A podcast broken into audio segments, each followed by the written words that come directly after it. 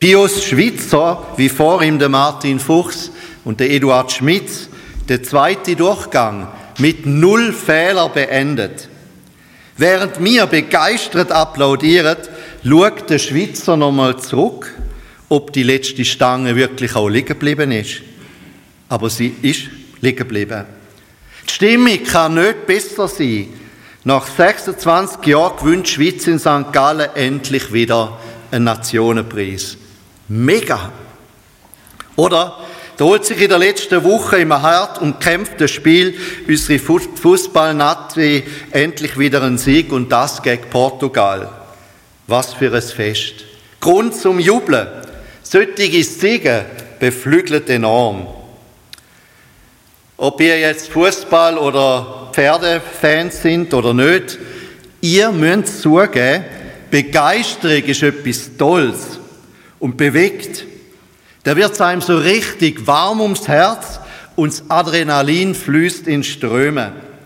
In einer gemeinsamen Begeisterung findet Menschen zueinander, wo sonst gar nichts verbindet. Begeisterung ist eine große Triebkraft.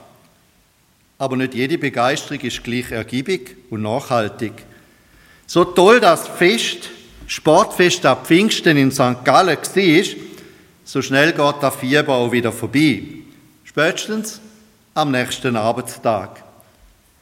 Auch mancher Sportfan, der gemeint hat, mit Alkohol seine Begeisterung noch anheizen zu müssen, ist längst wieder gelandet. Wahrscheinlich begleitet von einem fauchenden Kater. Begeisterung ist toll, aber auch trügerisch. Nur zu schnell fällt man vom Hoch wieder zurück ins Tief. Und enttäuschte Begeisterung wird mit der Zeit lähmend. Darum versuchen wir, Begeisterung zu vermeiden, um nicht noch mehr frustriert zu werden. Jetzt habe ich gerade gemerkt, dass ich eigentlich auch auf Deutsch predigen in meiner Muttersprache, also fahre ich auf Deutsch weiter, dann haben Sie beides gehabt. Begeisterung. Was begeistert dich? In der Familie oder in der Partnerschaft? Im Zusammensein mit Freunden, beim Ausüben eines Hobbys, am Arbeitsplatz, in ihrem Leben. Und ist das eine Begeisterung, die dich durchträgt und sich bewährt, in guten wie in schlechten Zeiten? Wir betrachten nun ein, zuerst die Begeisterung der Jünger Jesu. Begeistert waren auch die Jünger von Jesus. Was er geredet und getan hat, versetzte sie in Erstaunen. Niemand lebte, handelte und sprach so wie ihr Meister, und er zog Menschen an wie ein Magnet einen großen Einbruch erlebte diese Begeisterung an Karfreitag, dem Tag der Kreuzigung. Plötzlich war ihrer Begeisterung, ihrer Hoffnung der Boden entzogen. Sie stürzten innerlich in ein großes Loch, in eine Krise. Doch dann erfuhren sie das Wunder der gewaltigen Kraft Gottes. Als Zuschauer erlebten sie, wie Gott durch seinen Geist Jesus zu neuem Leben erweckt hatte. Ostern, die Begeisterung kehrte zurück. Und wie? Aber bald wurde auch diese wieder auf eine harte Probe gestellt. Einige Zeit nach Ostern nämlich entzog sich der Auferstandene an Auffahrt wieder körperlich seinen Anhängern.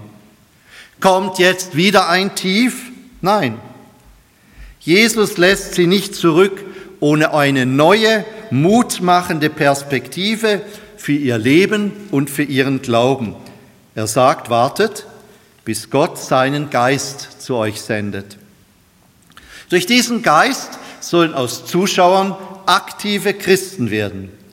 Jesus mahnt sie nicht einfach aus sich heraus, nur auf den eigenen Verstand und die eigene Kraft vertrauend den Weg zu gehen, sondern zu warten, bis Gott seinen Geist in ihr Leben schickt. Wartet, bis Gott euch seine Kraft von oben schenkt.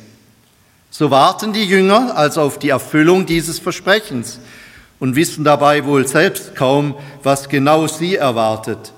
Sie haben es nicht im Griff, aber sie vertrauen den Worten Jesu.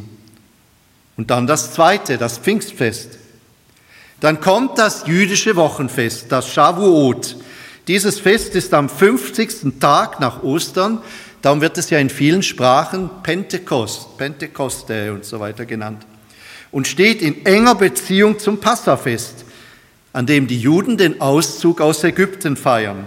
Sie feiern ihren Gott, der ihre Klagen hört, ein Gott, der Hilfe und Befreiung ist. Am Wochenfest stehen der Dank für die beendete Getreide, Getreideernte und für die zehn Gebote im Zentrum. Beides braucht der Mensch zum Leben. Das tägliche Brot und den ethischen Rahmen, der ein gutes Miteinander ermöglicht und fördert. Es geht in diesem Fest also um die Grundlagen, die ein Mensch für das Leben in dieser Welt braucht. Grundlagen, die uns Gott durch die Natur und durch sein Wort gegeben hat. Und genau an diesem wichtigen jüdischen Fest erfüllt sich das Versprechen Jesu. Gott gießt seinen Heiligen Geist über die versammelten Nachfolger von Jesus. Es ist spannend zu sehen, wie dieses Ereignis beschrieben wird. Man spürt, was hier geschieht, ist im Nachhinein kaum zu beschreiben. Was geschieht, umschreibt der Autor mit wie oder wie wenn. Den Heiligen Geist kann man nicht sehen, genauso wenig wie den Wind. Und mit dem Wind, ja sogar mit einem heftigen Sturm, wird der Geist Gottes verglichen. Wenn der Geist Gottes selbst auch unsichtbar ist, so ist doch das, was er bewirkt und bewegt, unübersehbar. Der Geist Gottes bewegt die Natur, die Materie. Die Menschen im Haus nehmen seine Gegenwart sogar körperlich wahr, wie einen feurigen Wind. Der Geist Gottes ist nicht einfach etwas Vergeistigtes, sondern ganz konkret. Er ist nicht eine unpersönliche Kraft, sondern eine Person. Und nun das, dritte. Menschen werden bewegt. Der Geist Gottes bewegt nicht nur die Umgebung, die Welt allgemein, sondern Menschen. Er kommt auf jeden Einzelnen, der dort versammelt ist. Er kommt wie ein Feuer, das Menschen erfüllt und lässt die Menschen Feuer und Flamme werden für das Leben, die Mitmenschen und die Sache Gottes. Durch den Heiligen Geist lösen sich Verkrampfungen. Kennst du das? Diese Begeisterung wird ihnen von Gott geschenkt. Sie steht und fällt nicht mit ihren eigenen Gefühlen, mit ihren Erfolgen und Misserfolgen, mit ihrem Zweifel und Glauben, mit ihrer Selbsteinschätzung. Nein, diese Begeisterung ist an Gott gebunden. Gott selber ist die Quelle und er ist treu, auch wenn wir untreu sind. Gott sendet seinen Geist am Pfingsten zu den Menschen. Ich denke, darin liegt eine große Symbolik zum täglichen Brot, das wir aus dem Getreide gewinnen, dem ethischen Rahmen, den das biblische Wort gibt, anvertraut Gott den Menschen, die darauf warten und offen dafür sind, seine Lebenskraft, seinen lebendig machenden Heiligen Geist. Die abwartenden, wartenden und zuschauenden Jünger werden durch den Heiligen Geist zu aktiven Christen, Sie werden alle vom Heiligen Geist erfüllt. Und so steht das immer wieder in der Apostelgeschichte. Sie wurden erfüllt vom Heiligen Geist. Sie wurden voll des Heiligen Geistes. Der Geist Gottes zeigt sich also nicht in erster Linie in besonderen Gefühlen, sondern in der Tat, in der Zuwendung zu den Menschen. Das vierte. Und nun geschieht das Wunder der Kommunikation. Unser Bibeltext zeigt, so sehr der Geist Gottes meist auf natürliche Art wirkt, so ist er doch nicht an die Grenzen des Natürlichen gebunden, sondern orientiert sich letztlich an den unbegrenzten Möglichkeiten Gottes. Wo wir dem Wirken des göttlichen Geistes Raum geben, da geschehen zwischendurch nicht nur wunderbare Dinge, sondern regelrechte Wunder. Jerusalem ist überfüllt von den verschiedensten Menschen aus allen Herren Ländern. Sie alle sind zum Fest in die religiöse Hauptstadt gekommen. Gott will ihnen das Evangelium weitergeben. Dabei scheint es ihm wichtig zu sein, dass möglichst jeder es in seiner Muttersprache hört, in der Sprache, die er versteht und die am ehesten sein Herz erreicht. Die Jünger und Jüngerinnen haben plötzlich die Fähigkeit, in einer fremden Sprache zu reden. Dieses Pfingstwunder hat mir schon immer Eindruck gemacht. Vor allem damals im Gymnasium und im Theologiestudium, als ich so unendlich viele Englisch, Französisch, Lateinisch, Griechisch und Hebräisch Vokabeln pauken musste. Es gibt also doch einen schnelleren und einfacheren Weg zu einer Fremdsprache, dachte ich damals. Doch Wunder geschehen selten. Und nur dann, wenn es Gott für angebracht hält, wie damals am Pfingsten. Es geht ja am Pfingsten um die Fähigkeit, so mit anderen zu reden, dass die Botschaft auch rüberkommt und verstanden wird.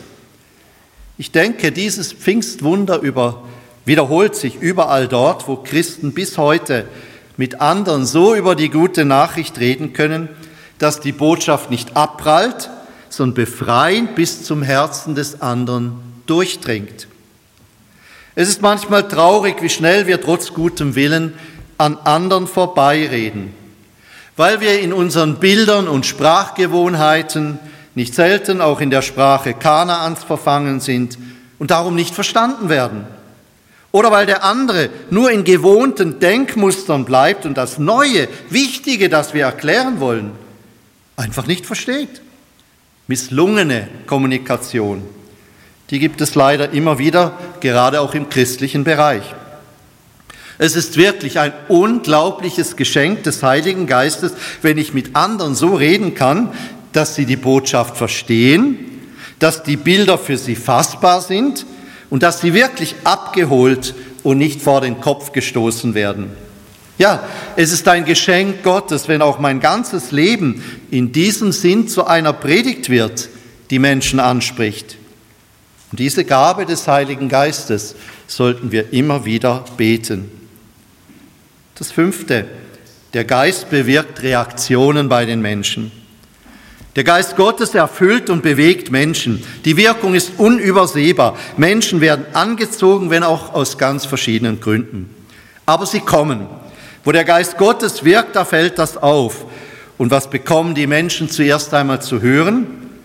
Es werden ihnen nicht die Leviten gelesen, keine Aufzählung der Fehler, kein Kleinmachen des Menschen, sie werden nicht abgekanzelt. Sie hören auch keine fromm triefenden Gebete. Sie hören Menschen über die großen Taten Gottes reden, über das, was Gott konkret getan hat. Wieder, es geht nicht um Gefühle, sondern um Taten. Und die Reaktionen der Leute, die sind völlig verschieden. Einige merken, dass diese gute Nachricht vom liebenden Gott auch in ihrem Leben etwas bewirken will und kann. Sie spüren, wer hier Zuschauer bleibt, ist selber schuld und verpasst etwas Großartiges. Sie wollen mehr. Sie fragen, was hat das zu bedeuten? Und ich denke, Ihre Fragen haben so manches persönliche Gespräch nach sich gezogen. Aber es gibt am Pfingsten auch andere, die die gute Nachricht nicht an sich heranlassen und mit Spott reagieren. Die Jünger sind betrunken, lautet ihre Analyse der Situation. Spott eignet sich hervorragend, um sich etwas Persönliches vom Leib zu halten. Wie reagieren wir auf diese Einladung, auf dieses Angebot Gottes? Lassen wir es an uns heran? Wagen wir den Schritt vom Zuschauer zum Nachfolger Jesu, der in der Kraft des Heiligen Geistes lebt? Pfingsten zeigt uns, wo der Geist Gottes wirken kann, da bewegt er Menschen, lässt er Menschen für andere verständlich werden, lässt er staunen, weckt er aber auch Widerspruch. Und ein letztes, von Gott begeistert. Der Geist Gottes verändert Menschen im Sinne Gottes. Der Heilige Geist selbst ist unsichtbar. Er wird an seiner Wirkung in uns und durch uns erkannt. Diese Begeisterung ist keine Judy-Hui-Begeisterung, die wie ein Strohfeuer aufschießt, kurz wärmt und für Spektakel sorgt, dann aber schnell ausgebrannt ist. Sie ist auch nicht wie der Geist des Alkohols, der aufpeitscht, manipuliert, für kurze Zeit aufpeitscht, um uns dann umso mehr in ein Loch fallen zu lassen. So toll auch die CSIO oder Fußballbegeisterung ist, Sie reicht doch nie als Grundlage für ein begeistertes Leben.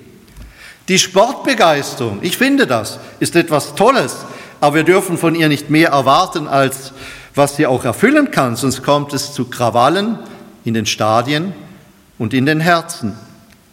Die Begeisterung aber, die Gott durch seinen Geist schenken will, hat sich millionenfach als zuverlässig erwiesen. Diese Begeisterung hält auch dann durch, wenn wir einmal daneben treffen, wenn wir auf der Verliererseite sind, wenn eine Stange beim CSIO fällt, wir eins auf den Dach bekommen oder mit Anfechtungen, Krankheiten und Schicksalsschlägen zu kämpfen haben. Diese Begeisterung steht und fällt nicht mit uns selbst, sondern hat eben ihren Grund und ihre Quelle in Gott. So dürfen wir heute Gottes Gegenwart bei uns feiern. Seine Gegenwart durch den Heiligen Geist, der in uns und durch uns wirken will. Durch seinen Geist verbindet uns Gott auch zur Gemeinde. Er ist unsere Mitte neben allem anderen, was uns mit dem einen oder anderen sonst noch verbindet. Und es ist dieser Heilige Geist, der uns antreibt und hilft, auf dem Weg zu bleiben, auf den Jesus uns berufen hat bitten wir doch Gott immer wieder um sein mächtiges Wirken durch seinen Heiligen Geist in uns und durch uns. Komm, Heiliger Geist, und erfülle uns mit deinem Leben. So sei es. Amen. Wir singen miteinander aus dem Ruckerwind Nummer 92, das Lied Herr, füll mich ganz.